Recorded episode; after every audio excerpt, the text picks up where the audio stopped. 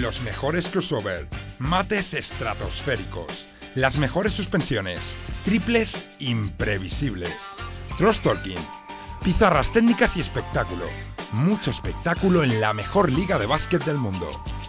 Arranca Conexión Deportiva con Pedro Alonso y Adrián Fou. ¿Qué tal amigos? Bienvenidos a Conexión Deportiva.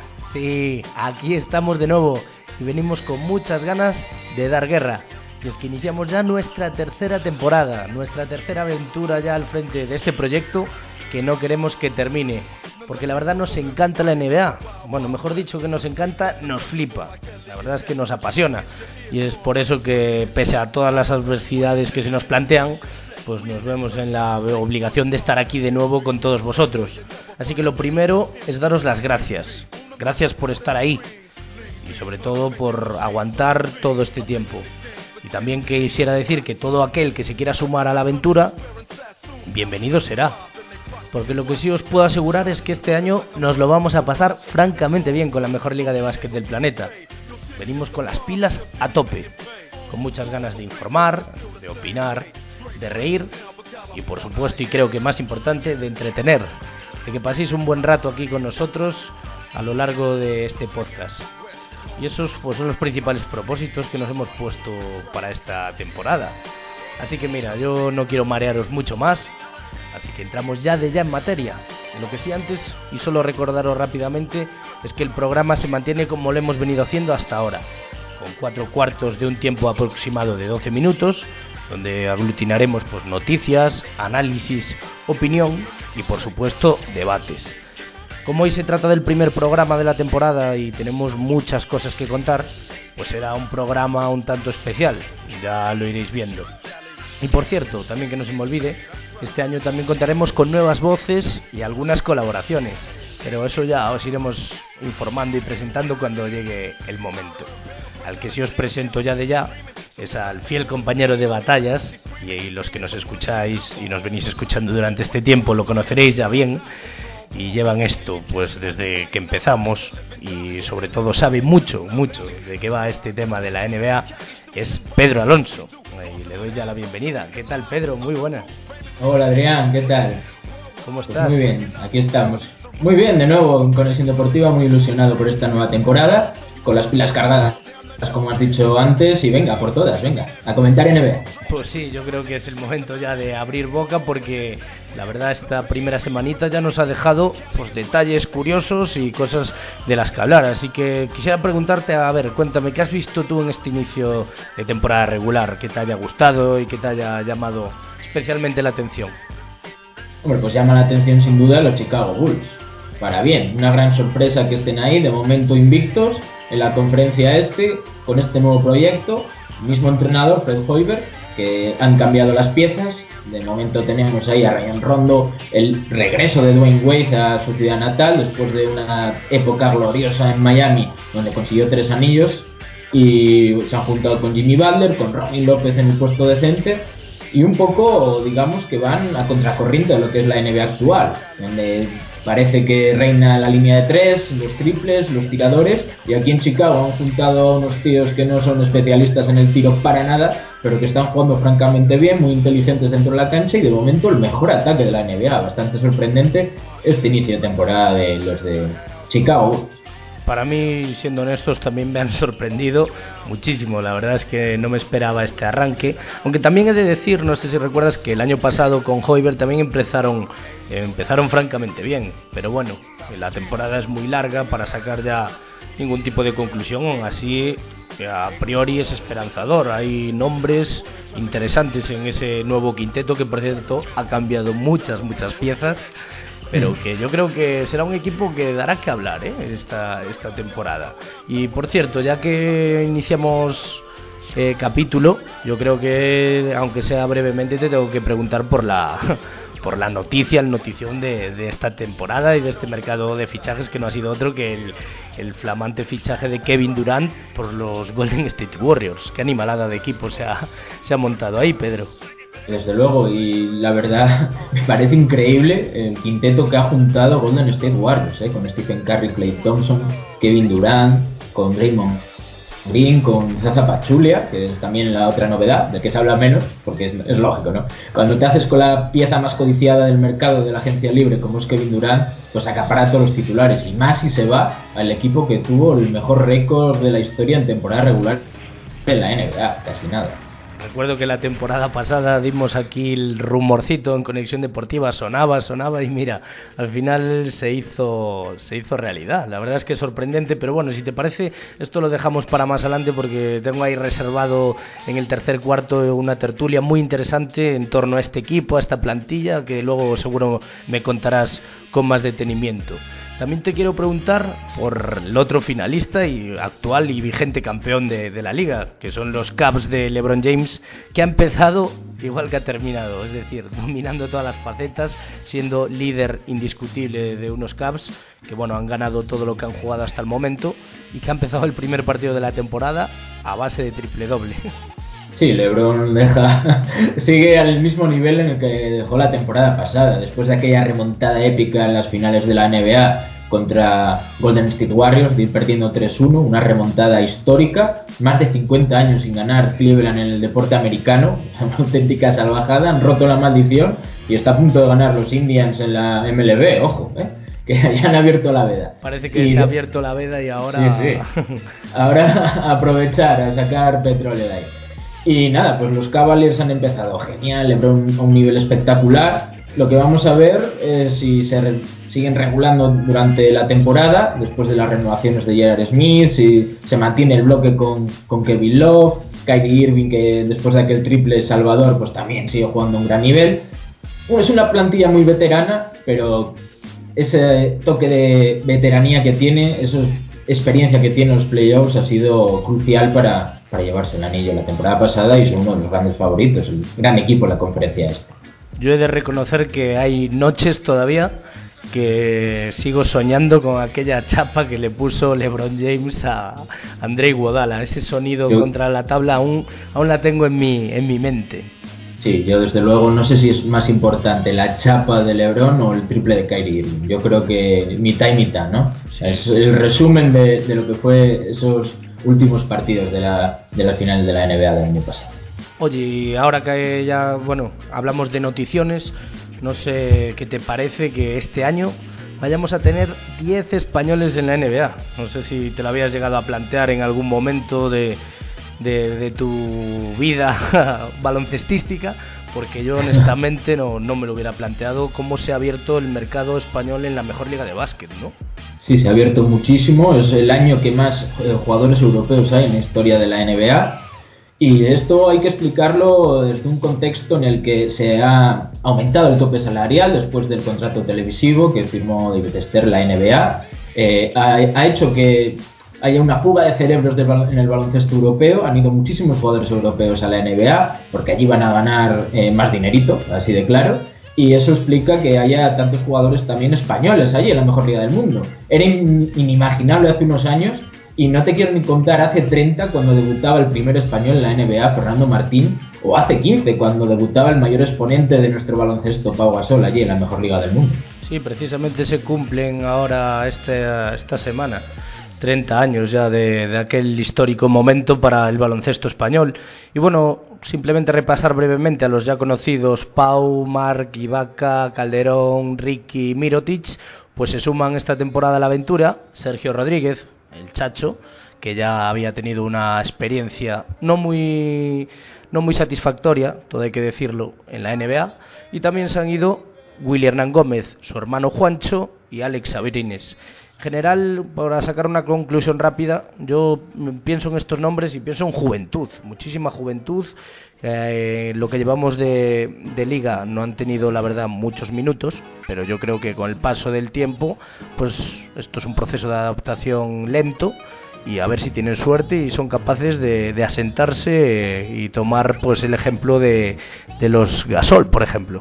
Sí, sigue la saga de los Gasol, ahora la saga de los Hernán Gómez eh, los dos muy jóvenes, con un papel casi residual en la NBA de momento, van allí a aprender, a ganar experiencia e inteligencia en el baloncesto y dinerito también, como no. Y Abrines es un caso muy parecido, el ex del Barça, que está en Oklahoma, pues, pues a cumplir ese rol, ¿no? De completar la plantilla e ir mejorando día a día. Y por el otro lado el Chacho, que ya de los nuevos es el más veterano, que has comentado, su segunda etapa en la NBA y de momento en los Sixers perdiendo partido, pero dejando muy buenas sensaciones y dando espectáculos. Ya eh, ha sentado su baloncesto y ya es uno de los ídolos de la afición después de los partidos, con sus pases y su magia, la del Chacho que ya sabemos que lo que el chacho te da, luego cuidado que el chacho también te lo puede quitar. Sin duda alguna, pero aún así destacar que me ha llamado mucho la atención lo bien que, ha empezado y ha dejado asistencias muy muy chulas. El primer partido frente a, los Thunder, la verdad que no se ha arrugado, ha sido, se ha mantenido fiel a, su estilo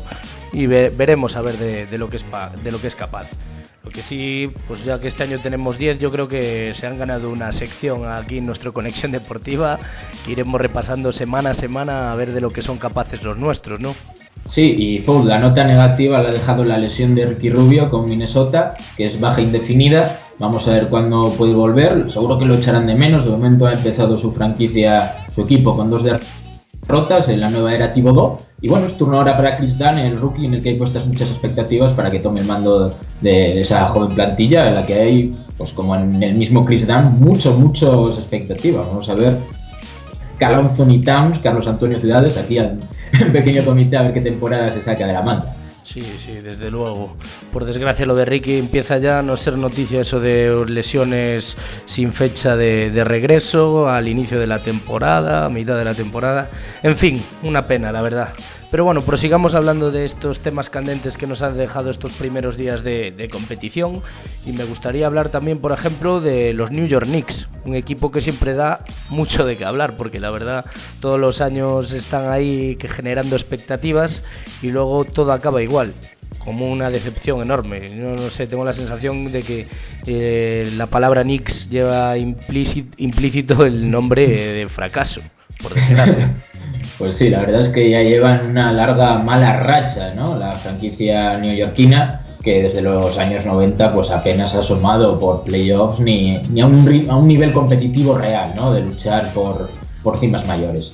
De momento han juntado muchos nombres, han gastado su dinerillo con Derrick Rose, con, con Joaquín Noah, nuevo entrenador con Hornacek, que lo ha hecho bastante bien en los Suns, lo que le han permitido los general managers de los Suns hacer, porque yo creo que ha hecho un gran trabajo. Y vamos a ver, de momento el proyecto, una victoria y una derrota esta semana. Eh, bueno, es que hay mucho jugón, mucho am, que amasa balón con Carmelo Anthony, con Derrick Rose, con Brandon Jennings desde el banquillo de momento. Eh, van a faltar balones también para jugar con Porzingis, que tiene que seguir desarrollando su calidad después de un gran primer año la temporada pasada. Yo creo que Joaquín Noah sí que puede aportar seriedad, pero también eh, muchos problemas físicos ¿no? a lo largo de estas últimas temporadas. Es un proyecto nuevo que seguro que ilusiona a la gente de Nueva York, pero que parece que, como siempre, llegan jugadores eh, que no llegan en su mejor momento de su carrera. ¿no? ya un poco apagadas esas estrellas. Ahí le has dado, yo creo, una de las claves que no llegan nunca en momentos álgidos, por así decirlo. Pero no sé, escuchar Melo, escuchar Rose, escuchar Porzingis, a Brandon Jennings y el cambio en el banquillo con Jeff Hornachi, pues a priori suena bien, pero es, ya más pinturesco, ¿no? Es más pinturesco que real, parece a priori. Deberían estar en playoffs, pero por nombre deberían estar entre los mejores equipos de la conferencia de la conferencia este y a mí me deja bastantes dudas de que luego lleguen a estar. Pues sí, seguiremos muy pendientes también de esta franquicia que siempre trae muchas noticias y da, da mucho de sí. Y mucha, mucha juerga, ¿eh? Mucha juerga, la verdad que sí. Y también, Pedro, lo que tengo la sensación es que llevamos una semana escasa de competición, pero es que, no sé, este inicio de temporada ha dejado actuaciones, ha dejado partidazos casi históricos en lo que a actuaciones individuales se refiere. Y yo creo que en tan pocos días hemos visto tantas cosas que yo creo que deberíamos ir corriendo ya al segundo cuarto a analizar lo que ha dado de sí esta primera semana. ¿Te parece? Así es, vamos a comentarlo. Vamos para allá entonces.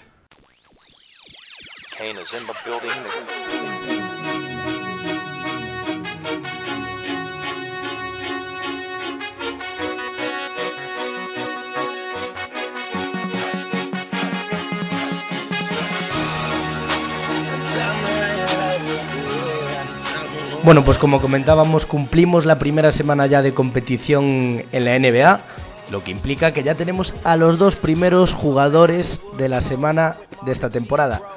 Y el primero de ellos yo creo que era un secreto a voces viendo los recitales que nos ha regalado y es Russell Westbrook, el jugador de Oklahoma City Thunder que ha dado un auténtico recital de triples dobles y de liderazgo, un equipo que necesita una referencia como esa si los Thunder quieren este año aspirar a algo una vez empezada la era sin Kevin Durant. Y el otro agraciado ha sido, quien si no también en el este, el que hablábamos antes, LeBron James, que también empezó francamente bien la temporada con un sensacional triple doble y también regalando asistencias y canastas para el recuerdo. Bueno, Pedro, ¿por cuál te apetece que, empecemos? Yo creo que hay que empezar por Russell Westbrook. Sí, la verdad es que sí. ha conseguido unos números espectaculares, ya lleva que dos triples dobles, y liderando un Oklahoma que como comentabas necesitan que se vista de superhéroes si quieren llegar a cimas altas después de la marcha de Kevin Durant.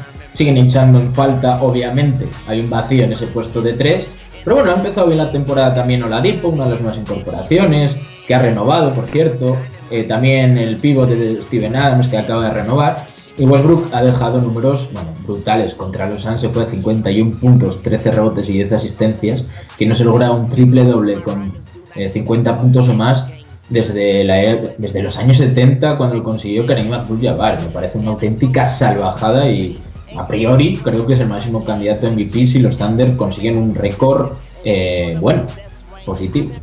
El inicio ha sido, como tú dices, abrumador, porque aparte de eso también ha hecho 33 puntos, 12 rebotes y 16 asistencias frente a los Lakers. O sea, es que son números de, no sé, de salvaje, con, con los respetos que, con todos los respetos me refiero, porque es que luego también el primer partido se quedó a tan solo una asistencia de otro, de otro triple doble.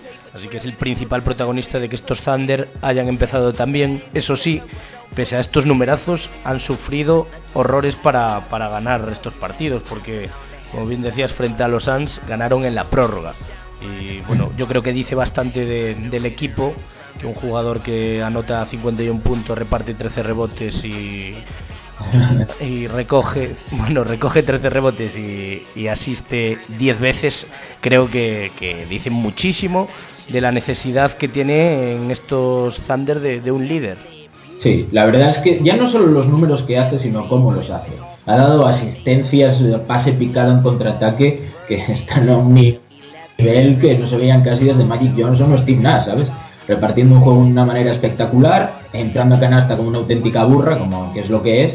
Y el único aspecto negativo es que sí, van 3-0, ha empezado muy bien en Westbrook, pero los rivales contra los que se han enfrentado no son de mucha enjundia. Filadelfia, Suns y Lakers. Sí que son rivales a los que a priori les tienen que ganar. Eh, Oklahoma City Thunder veremos cuando eh, se enfrenten a, rivales de mayor entidad, porque esta semana recordamos que va a haber un duelo con mucho morbo.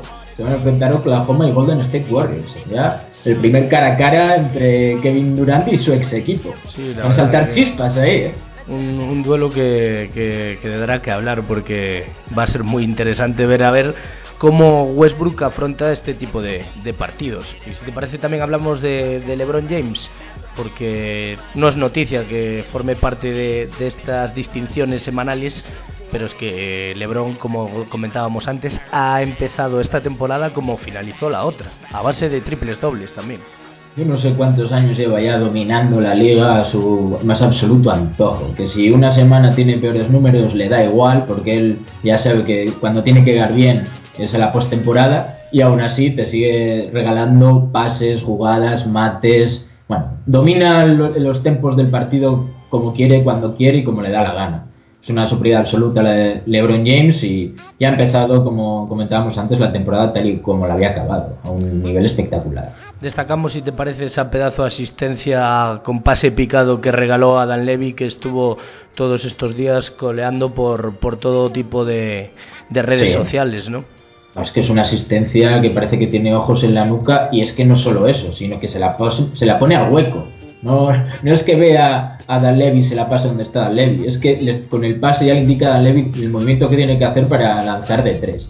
Una cosa espectacular lo de LeBron, que por cierto, creo que este año es el primero en su carrera en el que es el jugador más pagado de la NBA. Wow, interesante dato, la verdad que se lo, se lo merece. Y por otro lado, por otro lado hablemos de yo creo también de Anthony Davis o Antonio David, como dirían en, la, para nosotros, en la ESPN también, que son muy de, españolizar todo tipo de, de, nombres. Y bueno, Anthony Davis que empezó bueno también como un salvajillo, anotando 50 puntos, repartiendo 16 rebotes y logrando 7 robos, que la verdad es eh, quizás de lo más reseñable de estos números. Luego ya mayores 4 tapones y 5 asistencias. Esto fue en el primer partido de, la temporada frente a Denver Nuggets, que por cierto perdieron en Nueva Orleans. La verdad es que tiene que ser muy frustrante, ¿no? Marcarte ese partidazo y perder. Sí, la verdad es que sí. Y es lo malo que tiene Anthony Davis en este momento, que no le acompaña el equipo ha, dejado actuaciones maravillosas. Después también es cierto que se ha, enfrentado a Warriors y a Spurs. A los Warriors ya les metió también 45 puntos y 17 rebotes. Pero el saldo del equipo es 0-3. Hay muy pocos jugadores que le pueden acompañar a Anthony Davis, que yo creo que le ha venido bien.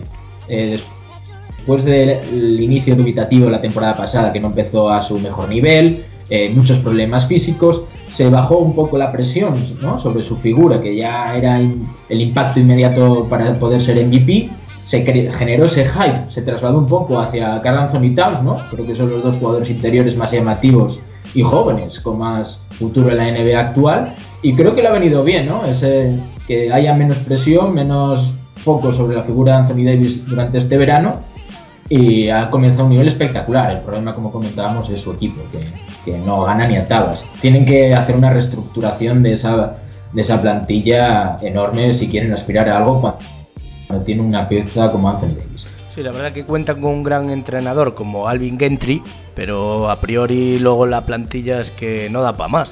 Cuando no, no da para más, pues las cosas se dan así. Bueno, de momento lo que ha demostrado Alvin Gentry es que fue un gran segundo espada de entrenador en, los Warriors. como entrenador jefe todavía está por ver para poder evaluar su trabajo en New Orleans. La verdad es que la plantilla no, no la acompaña. Exactamente. Y de manera más breve repasamos otras actuaciones de la semana, como por ejemplo yo te quiero destacar la de Dramon, que parece que quiere retornar a, al doble doble estratosférico que nos acostumbró la temporada pasada. Esta vez fueron 20 puntos, 23 rebotes frente a Milwaukee y parece bueno que quiere volver a, la senda de, del año pasado. Sí, sí, había comenzado igual temporada. No sé si recuerdas, también haciendo que si 20-20, que si 30-30, no se le va de las manos en lo de coger rebotes y meter canastas. Vamos a ver si mejora su tiro libre, porque sí que es cierto que la temporada pasada, en los finales de partido, Van Gandhi a veces tenía que prescindir de él porque no anotaba un solo tiro libre y claro, los jugadores iban a hacerle el hack. Eh, de momento ha empezado como una auténtica burra este Andre Drummond y vamos a ver los pistos que recorrido tienen esta temporada después de, competir muy bien en playoffs a pesar de que palmaron 4-0 contra Cleveland. Otro que ha empezado también muy bien es Damian Lillard, que al igual que el año pasado junto a CJ McCollum, la verdad es que han protagonizado también auténticas actuaciones gloriosas y este año parece que Damian va en la misma línea y que Terry Stotts puede estar tranquilo con estos dos jugadores ahí en, a sus órdenes. Así es, yo creo que Lillard mm, este año va a dar todavía un pasito más y es otro de los grandes candidatos por números seguramente estratosféricos que va a hacer esta temporada de poder ser MVP si le acompaña el récord del equipo. Ya con el entrenador que tienen, que ya ha demostrado su valía aquí en la NBA, eh, creo que es un equipo ultra competitivo, capaz de ganar a cualquier equipo con el backcourt más atractivo después de quizá el de Golden State Warriors, ¿no? Con, con esa pareja que has comentado, Lillard McCollum, otro pasito más también para McCollum. Vamos a ver qué techo tienen estos Blazers y este Damian Lillard, que es un espectáculo verlo jugar. ¿eh?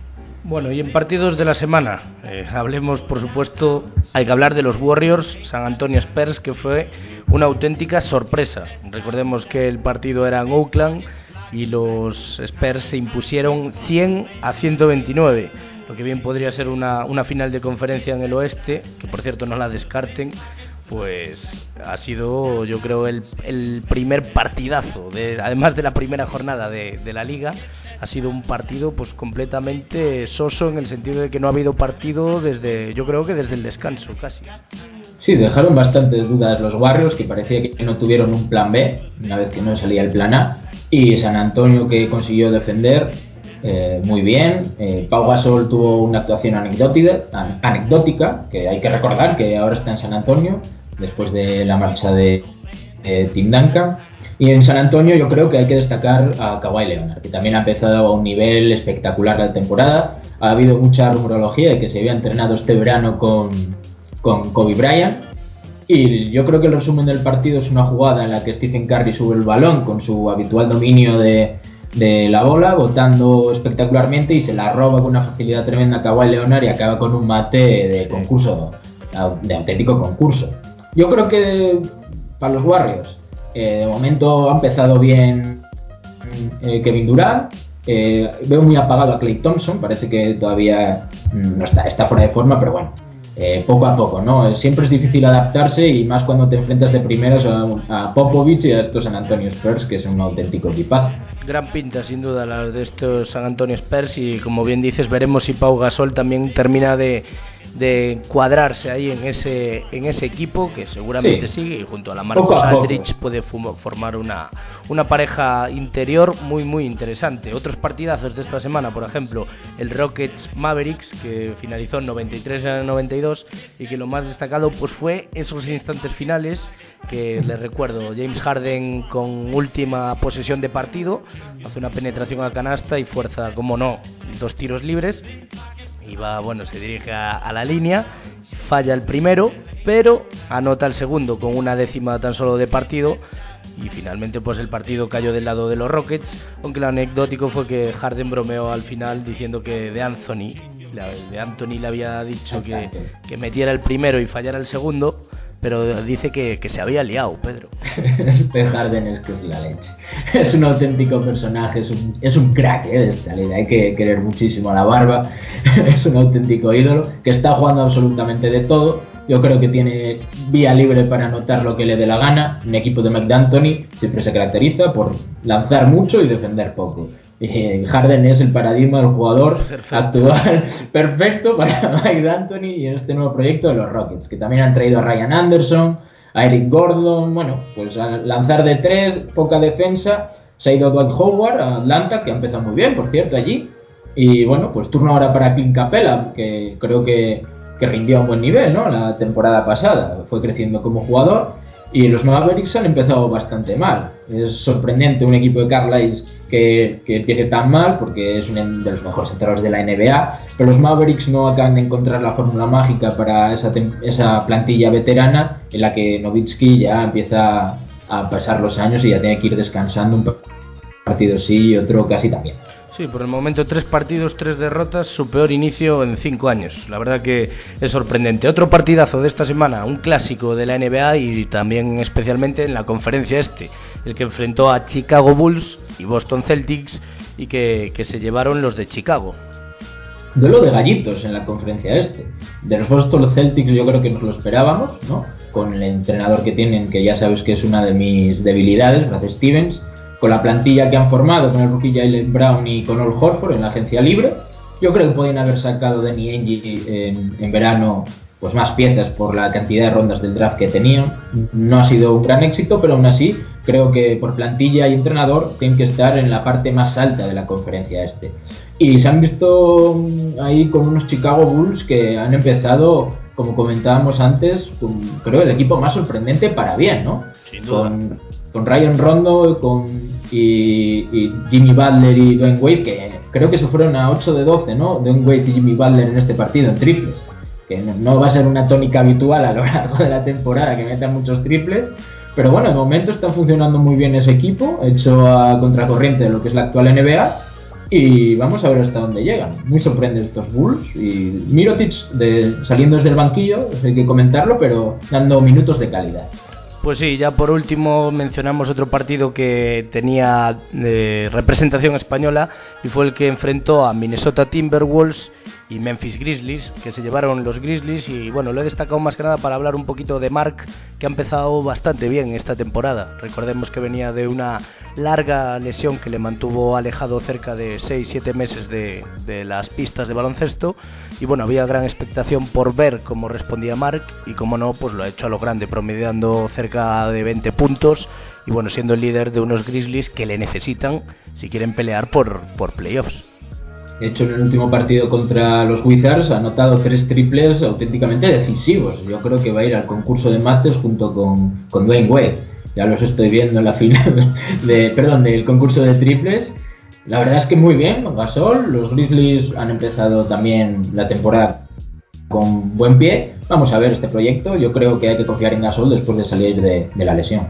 De paso, bueno, mencionar a esos Timberwolves que también son una de mis debilidades de, esta, de esta liga, sobre todo porque me encanta mucho este tipo de proyectos jóvenes, ambiciosos y sobre todo con mucho, mucho margen de mejora. Y si a todo esto le añadimos a Tonti Bodó al frente, pues yo creo que la mm. mezcla puede, puede resultar muy productiva.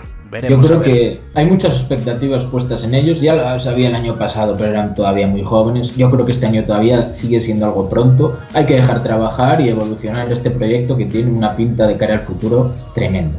Bueno, pues genial. Yo creo que hasta aquí este segundo cuarto con los partidazos y las mejores actuaciones de la semana. No se despisten que viene ya la tertulia.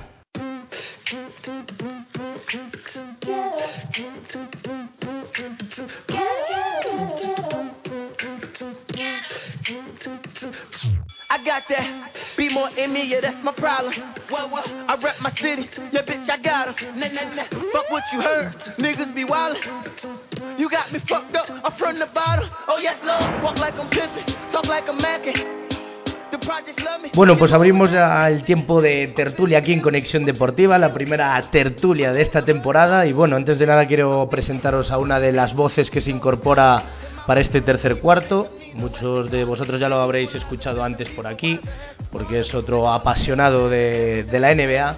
Y bueno, ya lo presento, es Luis Antonio Flores, más conocido para los amigos como Luigi, porque es ya de la familia. ¿Qué tal, Luigi? Muy buenas. ¿Qué tal, Fou? Buenas tardes. Bueno, cuéntame, ¿qué tal? ¿Cómo has visto esta primera semanita que llevamos ya de, de NBA? Pues eh, con sorpresas y con cosas que bueno que no se salen de lo normal. La más llamativa, pues eh, la derrota en el primer partido de la temporada de los Golden State. Pero bueno, mm, creo que no va más allá de un accidente y que en un par de meses eh, veremos la máquina de anotar que va a ser este equipo de los Warriors. Bueno, pues precisamente ya que hablas de los Warriors, en esta en esta primera tertulia de la temporada, pues os planteaba yo el.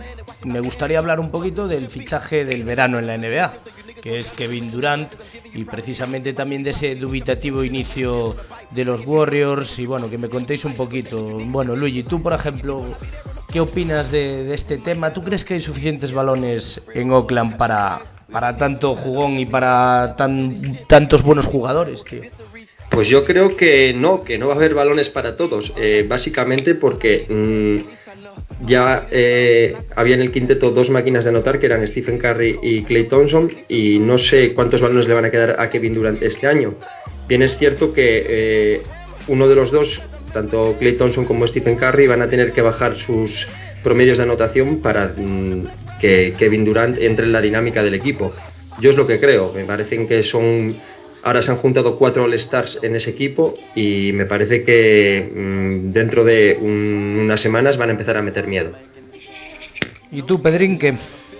Yo lo que creo es que se tienen que ir adaptando, ¿no? Poco a poco. Ya recordamos otros grandes traspasos sonados de agencia libre, como cuando se juntaron en Miami, ¿no? Yo creo que es el ejemplo más, más similar que podemos ver con, con Boss, con Wade, con LeBron James, mucho gallito en el mismo corral, todos jugones y les costó, ¿no? La primera temporada adaptarse, de hecho perdieron la final de la NBA y yo supongo que aquí pasará algo parecido en cuanto a la adaptación. Tendrán que ir adaptándose. De momento Kevin Durant ha empezado muy bien, parece que para él no hay adaptación, pero igual sí para el resto de sus compañeros. En especial yo diría que Clay Thompson y Draymond Green, que han empezado fatal lanzando de tres. Stephen Curry, pues en algunos partidos ha adquirido un papel un poco más secundario a la sombra de Kevin Durant, pero haciendo su baloncesto. Y yo creo que eh, es llamativo también que igual hay muchos jugones en el primer quinteto, pero este año se han quedado más cortos, ¿no? Estos guardios de banquillo. Eh, siguen Iguadala y Livingston, pero se han ido también piezas importantes como Andrew Bogut, que era titular, se ha ido Ezeli, que creo que tuvo una gran campaña en temporadas anteriores, Barbosa, Morris Spades.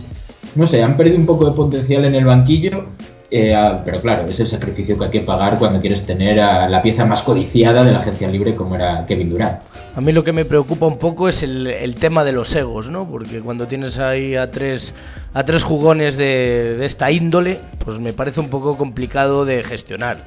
Es cierto que Steve Kerr, pues yo creo que se maneja muy bien en estos, en estos términos porque es un, tipo muy carismático, pero bueno, los Splash se llevaban muy bien, tanto Curry como Thompson, pero cuando emerge así una figura como Kevin Durant en, en la plantilla, pues no sé muy bien si nos vamos a encontrar un poquito un Big 3 al estilo MSN o más un poquito BBC, es decir, no sé si Durant va a reclamar fuera de juego cuando anote Clay Thompson.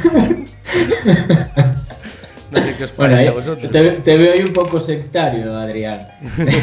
Mezclando un poco. Yo creo que de hecho, eh, yo diría que si un jugador un poco por competitividad, un poco más conflictivo, que puede acarrear más problemas, eh, quizás Draymond Green el que tenga un comportamiento un poco más peculiar, pero muchas veces está, está bien enfocado en el buen sentido de la competitividad, de darlo todo por el equipo. De hecho, creo que fue el mejor de las finales de la, de la NBA, de los Golden State Warriors, eh, la temporada pasada. Y yo creo que es el único, ¿no? Que es un poco más díscolo. Yo creo que el resto de jugadores, Clay Thompson, Stephen Curry, se les ve, no sé, mucho más sobrios, eh, jugadores también de equipo que hacen piña, sobre todo Damon Green, la verdad que es el líder silencioso, ¿no? Que era de estos Warriors. Y yo creo que es cuestión de tiempo, ¿no? no puedes buscar la química desde el primer momento. Eso es un hábito que es en el día a día y al final no hace falta tampoco que sean amigos. Lo importante es que acaben ganando el campeonato. Yo creo que Pedrito antes ha dado la clave de los nuevos Warriors. Eh, mucho mejor quinteto titular, pero peor plantilla de largo, yo creo. El año pasado, em, cada vez que tenían que salir los suplentes, el equipo, el equipo contrario se echaba a temblar porque, mm, en mi opinión, yo creo que los suplentes del año pasado de los Golden State Warriors podían jugar de titulares en muchos equipos de la NBA. Mm, yo creo que este año, cuando tenga que salir la segunda unidad a darle descanso a, al quinteto titular, eh, lo van a pasar realmente mal. Eh, por eso mm, no estamos viendo las ventajas que se veían el año pasado de Golden en sus partidos, que era que arrasaban. También es cierto que es muy, es muy pronto para, para hacer pronósticos de, este tipo, pero, pero una de las claves yo creo que es en la segunda unidad del equipo. Sí, no, la segunda unidad yo también la veo bastante flojilla, la verdad. Y todo, también es cierto que ha llegado Pachulia, pero a mí tampoco me, me termina de, de, entusiasmar demasiado. Sí que es cierto que hay cuatro jugadores titulares muy, muy buenos.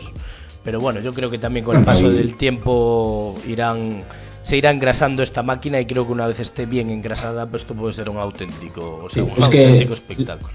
La temporada pasada eran el mejor banquillo de la NBA, no solo eran el quinteto, ese small ball, el, el, que marcaba diferencia. Recordamos Livingston, yo creo que se marcó una auténtica temporada, que al menos es de los que sigue. Y eh, también hay que comentar que está ya Vale Magui en la plantilla que bueno, ya es candidato ¿no? al Sactina Full de, de la temporada. Vamos a. No solo baloncesto nos van a regalar y victorias, sino también un, Risas. un poco más de comedia, ¿no? Sí, hombre. Bueno, pues sí, si no tenéis más que añadir sobre esto, vamos a pasar al otro temita que, que traemos hoy, que es un poco, bueno, un poco no, bastante más serio. Y es que, no sé chicos, parece que, que se empieza a acercar el ocaso y el final de, de grandes jugadores que nos han dado grandes noches en la última década, incluso ya en los últimos 20 años. A la ya conocida retirada de Kobe Bryant, que se marcó una pedazo despedida durante toda la temporada pasada, así a última hora y un poco más por la puerta de atrás se anunció la, marcha de Tim Duncan, de Kevin Garnett, y hace escasas horas se ha hecho ya oficial la de Ray Allen que bueno, ya llevaba un par de temporadas que sin equipo, pero bueno, decía que no, que no estaba retirado del todo, pero ahora ya, ya lo hace oficial. No sé qué os parece, Luigi, qué te parece a ti todo esto, pero a mí, por ejemplo, Tim Duncan me, supone un dolor y una pena importante, la verdad. Bueno, yo creo que está claro que la temporada pasada finalizó una era en la, en la NBA moderna, ¿no? Eh, nada que ver la despedida de Kobe con la de mm, Kevin Garnett y Tim Duncan. Kobe Bryant tuvo una gira de despedida, por así decirlo, de 82 partidos. Eh, daba igual que jugase que no. Eh, la gente iba a ver a Kobe metiese 10 puntos, metiese 20 o metiese 62, creo que fue en el último partido de, su carrera. Eh, bueno, eh, Timmy Tim Duncan se ha ido de una forma discreta, eh, con un comportamiento idéntico al que ha tenido durante toda su carrera, sin atraer los focos, dedicándose, a, dedicándose a jugar al baloncesto y haciéndose a un lado cuando los jóvenes venían pisando fuerte en su, en su equipo. Y, y les ha ido muy bien. Y bueno, ¿y qué decir de Kevin Garnett? Pues eh, podría decirse que, en mi opinión, es el adiós un poco más deslucido de los tres, ¿no? Eh, aunque ha querido hacerlo en la franquicia en la que explotó como jugador y en la que ganó un MVP, que es Minnesota Timberwolves, que, que bueno, que es una franquicia, digamos, sin muchos sin mucho peso, digamos, en la competición, ¿no? Pero bueno, eh, lo, que, lo que decía al principio, ha sido el fin de, fin de una era, de, una generación y bueno, pues eh, disfrutar un poco de los que nos quedan, ¿no? Tipo, bueno, pues gente como Vince Carter y de esa generación. Sí, pero eso también, lo que podamos. Sí, pero también parece que, que podría llegar, si no es esta, bueno, quién sabe quién sabe cuándo, pero no te, no te da, no sé, yo creo que algo más, algo más se merecía Tim Duncan en este final, aunque a él no le guste mucho, pero algo más, algo más, no sé si está previsto, pero ahora en el inicio de esta temporada, haber hecho algo en, en la pista, no sé, ¿eh? algo... Yo creo que sí, cada, uno, se ha ido un poco como el carácter que tiene, yo creo que lo ha descrito perfectamente Luigi, ¿no? Kobe Bryant se fue de la manera más pinturesca posible, con esta gira de 82 partidos, con final en Utah ganando el partido, sí, pero no compitiendo por nada. Y Tim Duncan se fue un poco por la puerta de atrás, eh, compitiendo hasta el final en, los playoffs, ¿no? Creo que es un poco su seña de identidad, un jugador de equipo total que no acapara focos, pero sin campeonatos. Y la verdad es que se nos ha ido, como bien decía Luigi, una época, ¿no? Se van tres, tres All-Stars, o sea, perdón, tres Salón de la Fama asegurados, creo que son Tim Duncan, Garnett, Kobe Bryant, Ray Allen pues seguramente acabe siéndolo también, y lo que comentabais, eh, yo me siento muy nostálgico y un abuelo cebolleta, pensando que también son los últimos coletazos ya quizá de Pau Gasol, de Dirk Nowitzki, de, Paul Pierce, de no sé, de Vince Carter, se nos acaba una auténtica era. Y bueno, lo bueno es que parece que están cogiendo un testigo jugadores de una talla también espectacular verdad que sí, pero yo la verdad me quedo con la sensación que algo más, sobre todo por Team, yo creo que algo más eh, se podría haber hecho. El mejor a la de la historia. Sí, algo más yo creo que se podría haber hecho y desde luego que, que es que, que, es una pena enorme porque es, son jugadores que que no se van a volver a ver. Podrán pasar años, podrán pasar grandes jugadores por la, por la liga, pero va a ser muy complicado. Y otra cosa es lo que viene, ¿no? Porque parece que esta va a ser la última temporada de Paul Pierce. También habrá que tener mucho cuidado con lo que decida Vince Carter, Dirk. Parece que vimos un cambio generacional muy importante, ¿no, Luigi? Es que estamos hablando de, bueno, a excepción de, bueno, un poco Vince Carter, ¿no? de gente que, que, ha, sido campeona de la, de, la NBA. con estos tres que se han retirado, tanto Kevin Garnett, Tim Duncan, Kobe Bryant, estamos hablando de 11 campeonatos de la NBA. Vale, repartidos 5 y 5 eh, Tim Duncan y Kobe Bryant, pero bueno, el, de, el anillo de Kevin Garnett con los Celtics eh, supone también un, un, punto muy importante en, la, en el palmarés de la NBA. Eh, digamos que Kevin Garnett eh, consiguió regresar un campeonato para los Celtics después de más de 20 años. Entonces, mm, son estandartes. todos han sido MVPs. Kevin Garnett ha sido también jugador defensivo del año en su día. Acumulan galardones de todo tipo. MVPs de All Stars no sé, eh, es difícil que no se te salte una lagrimilla cuando echas la vista atrás y todo lo que nos han aportado, tanto a nosotros personalmente, viendo, madrugando, viéndoles eh, en las madrugadas, viéndoles jugar, eh, tanto...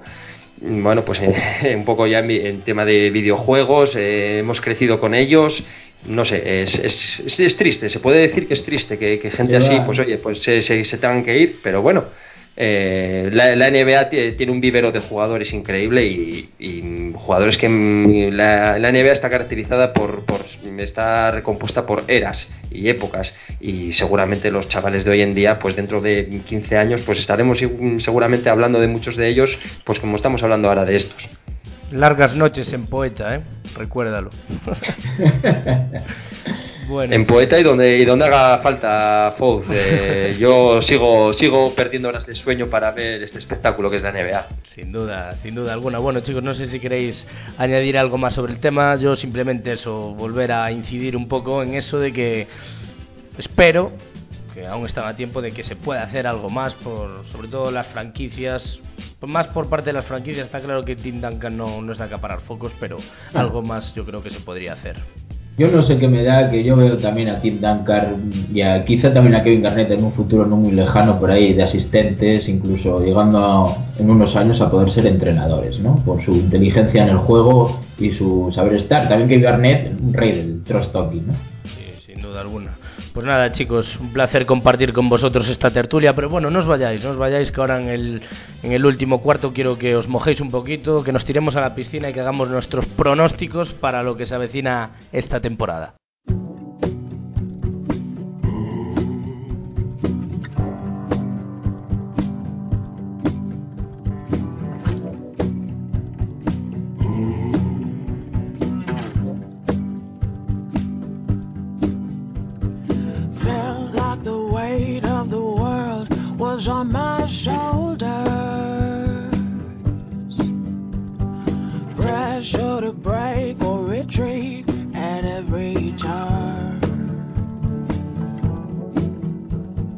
Bueno, pues abrimos ya este último cuarto en el que vamos a tirarnos a la piscinita como hacemos cada año a principio de temporada, luego el que palme que pague una cenita por ahí en, Salamanca, que es nuestro, nuestra sede de origen.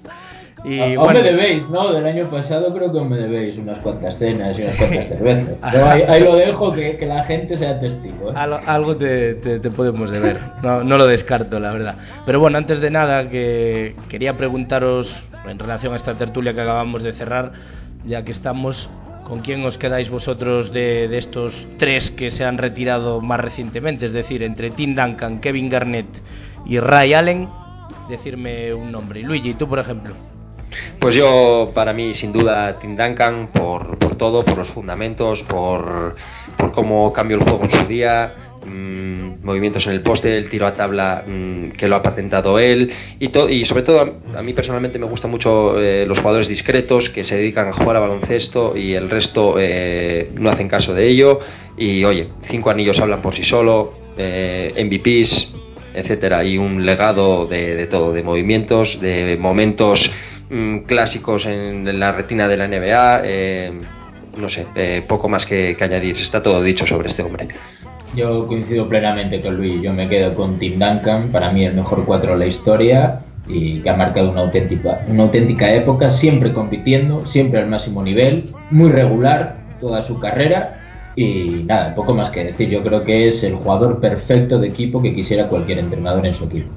Pues sí, yo creo que es que vamos a coincidir los tres porque yo creo que está bastante claro que entre estos tres, que son tres grandes, yo creo que Tim destaca por encima por encima del resto. Es que a los números y demás nos nos remitimos no la verdad es que una auténtica estrella que nos deja pero que pronto esperemos verlo como ha dicho Pedro ahí por los banquillos o por los palcos de, los pabellones de Estados Unidos.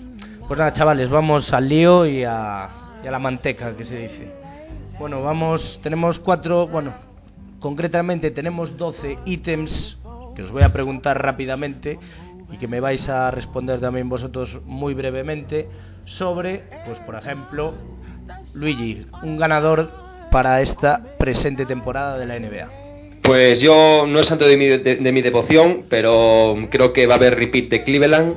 Si lo consiguieron el año pasado, eh, este año ya tienen muy consolidado el quinteto, saben ya lo que es ganar, se han quitado ese Lebron se ha quitado ese peso de encima de llevar un, un, campeonato a su, a su tierra natal y yo creo que este año son mucho más peligrosos que el año pasado.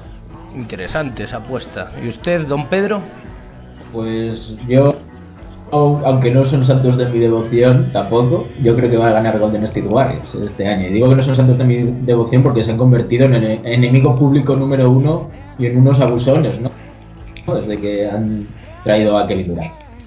Pues yo también coincido con Pedro y no, no es que no sean ni santo de mi devoción ni nada, pero es que es un pedazo de equipo que veo complicado que alguien les pueda toser. Si, eso, si esto funciona, Yo creo que va a arrancar un periodo y una hegemonía en la NBA que va a resultar cansina y que la gente va a acabar detestando. Así que yo tengo claro que ganador este año Golden State Warriors. Bueno, segundo ítem, mejor balance, victorias, derrotas de la temporada. Empiezo yo mismo, así que coincido y digo lo mismo que, que venía diciendo Golden State Warriors. Yo también, yo estoy contigo, yo creo que al final acaban encontrando esa regularidad, un poco el juego, se tienen que acoplar, pero en cuanto a victorias, derrotas, yo creo que este año les importa menos, después de haber tenido el récord histórico la temporada pasada, pero al final, si quieren competir con San Antonio Spurs con garantías en la final de la conferencia oeste, al final va a ser importante el récord y tienen que competirlo. Pues yo chicos, yo soy un romántico y creo que el mejor balance en el oeste de victorias derrotas va a ser eh, para San Antonio, San Antonio Spurs. Eso es. Ahí. La verdad es que me encanta a mí también ese tipo de, apuestas porque San Antonio es un respetado allá donde, donde los haya. Yo lo que sí coincido, por ejemplo, es en el siguiente ítem que son los ganadores en conferencia este y oeste. Y como ha dicho, bueno, Luis ya ha apostado por los Caps como ganador final, pero yo pongo finalista en el este a los Caps, ganadores, y en el oeste a Warriors. Yo coincido plenamente, creo que son los dos grandes favoritos de cada conferencia. Pues yo creo que la final de la NBA va a ser un Cleveland San Antonio. O sea, repetimos, bueno, bueno. bien. O sea, vas a tope con, con San Antonio. Y con, con San Antonio y con Cleveland. Yo creo que, que este año, eh, hago un inciso, veo a Kawhi Leonard mmm, fuera de nivel. O sea, mmm, sin duda. Sí, es, nivel MVP, es, sin duda. Nivel MVP y, y encima es, es, es, un jugador que está perfectamente integrado en el engranaje de la franquicia. Eh, ha sido rookie, eh, de, o sea, lleva allí desde su año de rookie. Con eh, Greg Popovich está encantado con él, le apoya. Mmm, y no hay más que verlo los bueno, números de estos partidos de inicio de temporada. Pues yo creo que a partir de ahora sí que cada uno ya es un poco más a su gusto, a su intuición. Equipo revelación de la temporada, no sé, Luigi. Portland Trail Blazers.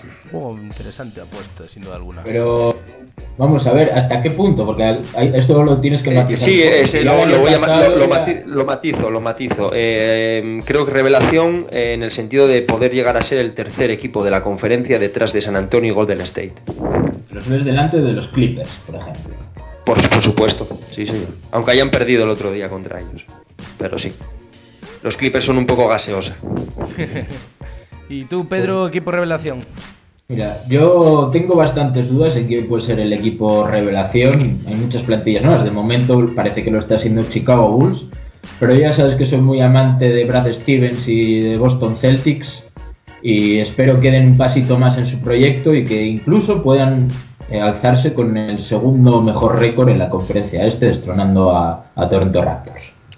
Muy bien, pues yo apuesto por Minnesota Timberwolves, porque como he venido comentando durante el programa, es un equipo que me gusta mucho porque por su juventud y por, por el proyecto que hay, por supuesto por los grandes jugadores que, que, que, conforman el quinteto y un poco el roster, que hay muy buenos jugadores y a ver si Thibodeau es capaz de, de tener un poco también de, de mano blanda y saber llevar a estos jóvenes que aspiran a hacerlo gordo y yo lo, lo veo pues ahí en playoffs y dando un poquito de guerra. Veremos a ver hasta dónde pueden llegar.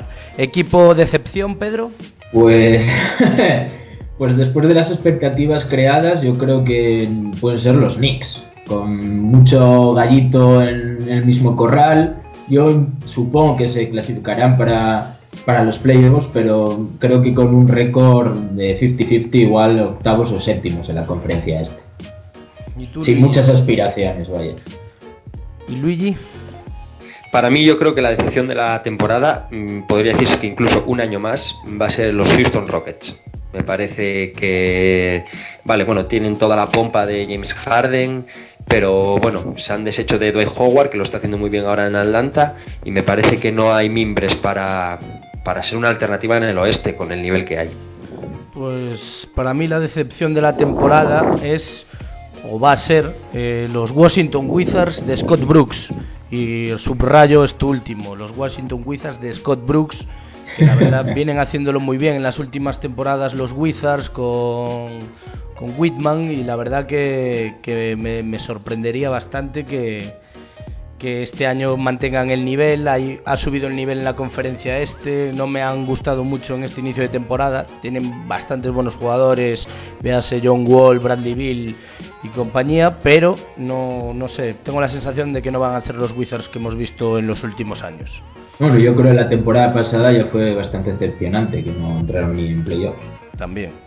Pero este año yo ya no sé, con Scott Brooks lo veo, lo veo esto todavía peor, más en picado. Veremos hasta dónde son capaces de, de llegar. El siguiente ítem que os pregunto es el del MVP. Y bueno, yo aquí he puesto al señor Kawhi Leonard. Me, me gusta mucho cómo ha empezado. Además, ha dado Luis antes unos argumentos muy interesantes que creo que bastan como para, para, reafirmarme en que creo que puede ser perfectamente el MVP de esta temporada. Lo lleva, yo creo que cocinando a fuego lento estas temporadas y por lo que he visto y por las sensaciones que me ha transmitido es mi apuesta para este año. Yo eh, apuesto mucho este año por Russell Westbrook.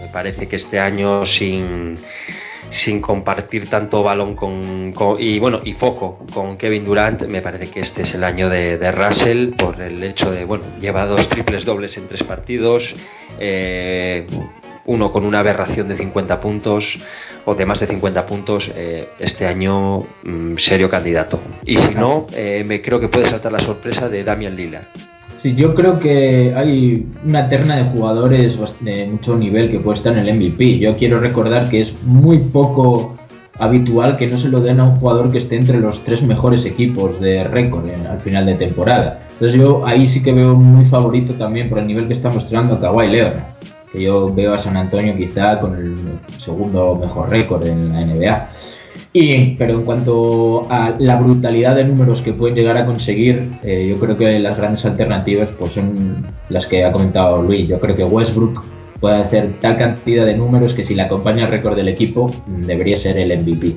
Y el otro es Damian Lillard. Si Portland se consagra ahí en, la élite de la conferencia oeste con un Lillard a un nivel estratosférico, como ha empezado esta temporada. Curioso que Curry haya salido de esta terna de favoritos, la verdad. Bueno, mejor que intento de la temporada pues yo os cuento el mío muy rápidamente y es Westbrook, Curry, Kevin Durant, Kawhi Leonard y Anthony Davis. LeBron James fuera. Sí. Interesante. Sí, sí. Pues ya un poco tema personal.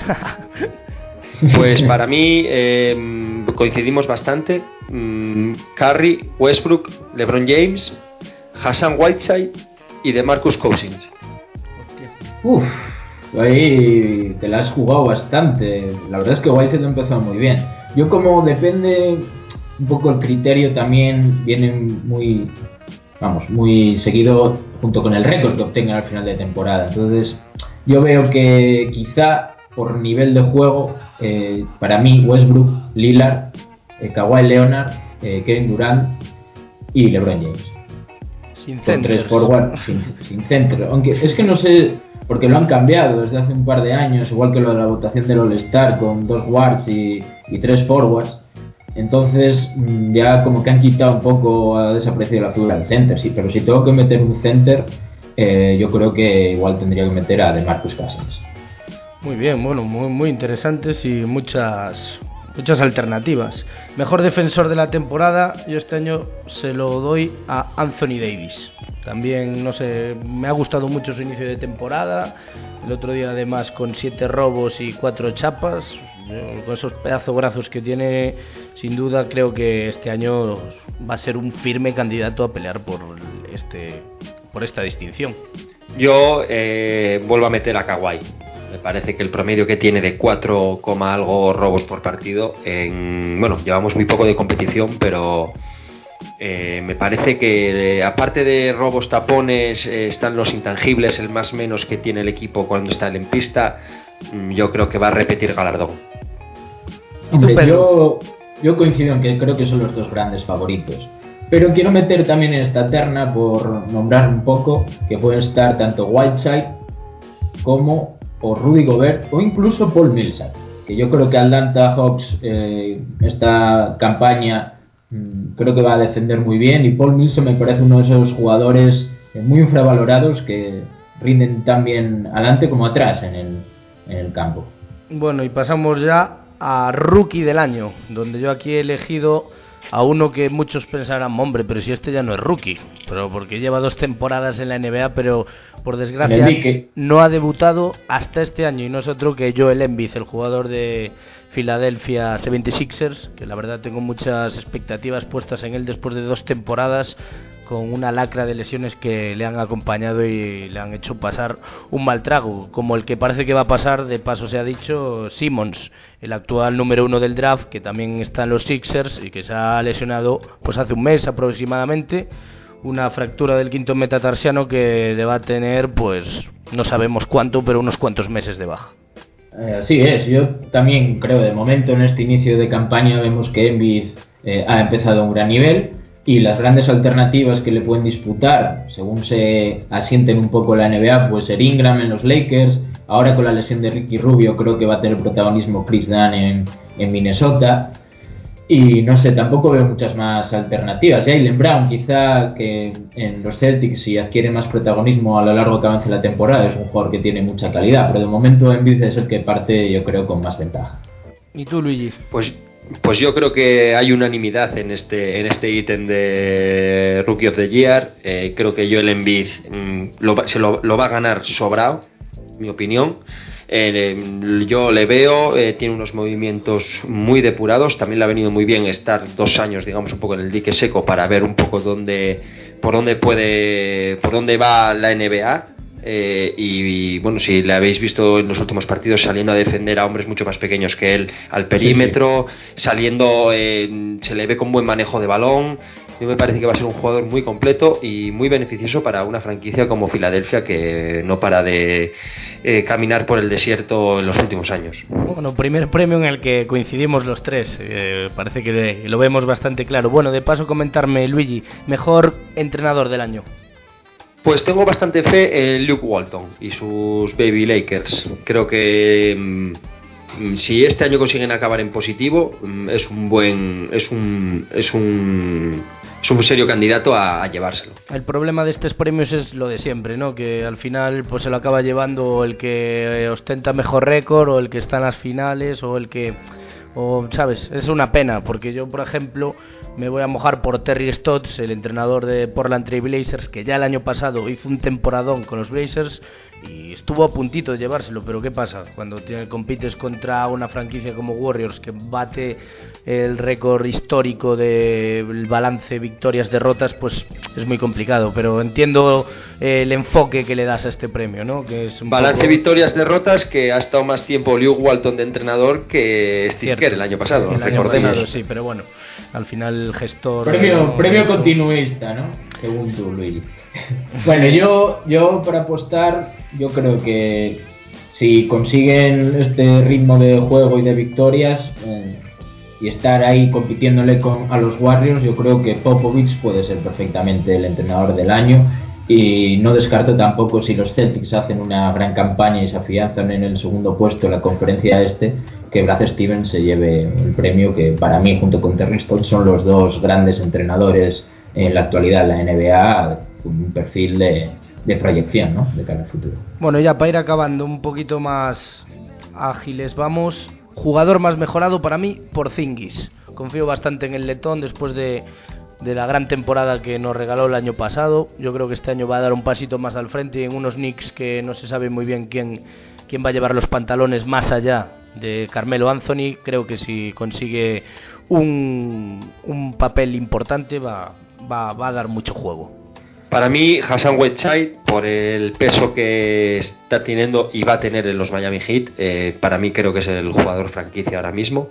y, este año, eh, serio, serio candidato a ser el jugador con respecto al año pasado que más ha mejorado. Sí, yo también veo ahí a Whiteside, a Porzingis y quizá también me está sorprendiendo este inicio de temporada de TJ Warren, que creo que ha dado un salto cualitativo enorme esta, esta campaña y Miles Turner, yo creo que el sophomore de Indiana, después de un año rookie esperanzador, creo que parece que ya ha madurado y está a un nivel espléndido y para mí quizás es el mayor favorito al, al jugador más mejorado. Pedro siempre nos da dos o tres por lo menos. por si acaso me equivoco, ¿sabes? Para cubrirse para un que poco luego me, la cena, claro, ¿no? Para que luego me podéis invitar. Ya que no me la pagáis, pues bueno, al menos. Claro, bueno, y Dame por último ya, para cerrar este primer capítulo de la temporada, General Manager. Está Hombre, claro, pues ¿no? yo creo que eh, a priori, ¿no? Después de hacerse con la pieza más codiciada en la agencia libre, que era Kevin Durant, y el, todo el trabajo que ha hecho estos años, que también se ha llevado el premio, pues Bob Myers, ¿no? De Golden State Warriors.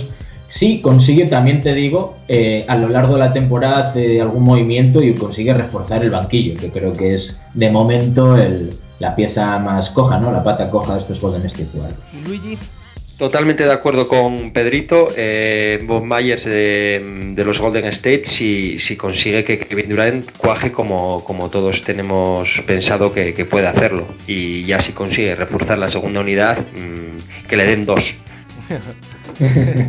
Sí, la verdad es que esto también hay unanimidad. Yo también coincido con vosotros. Creo que, sobre todo por el gran, la gran gestión de los últimos años, ya es muy reseñable y a mayores que a ese pedazo de equipo seas capaz de convencer a KD para que se venga a sumar más, pues yo creo que, que es perfecto. Así que para Yo mí también que- gran, gran favorito. Después de cómo ha drafteado estos años, con las perlas de Clay Thompson, de Draymond Green, incluso de Celly en su momento, ya deberían convalidar el premio ya eternamente, ¿no? El trabajo que ha hecho en esta franquicia es alucinante.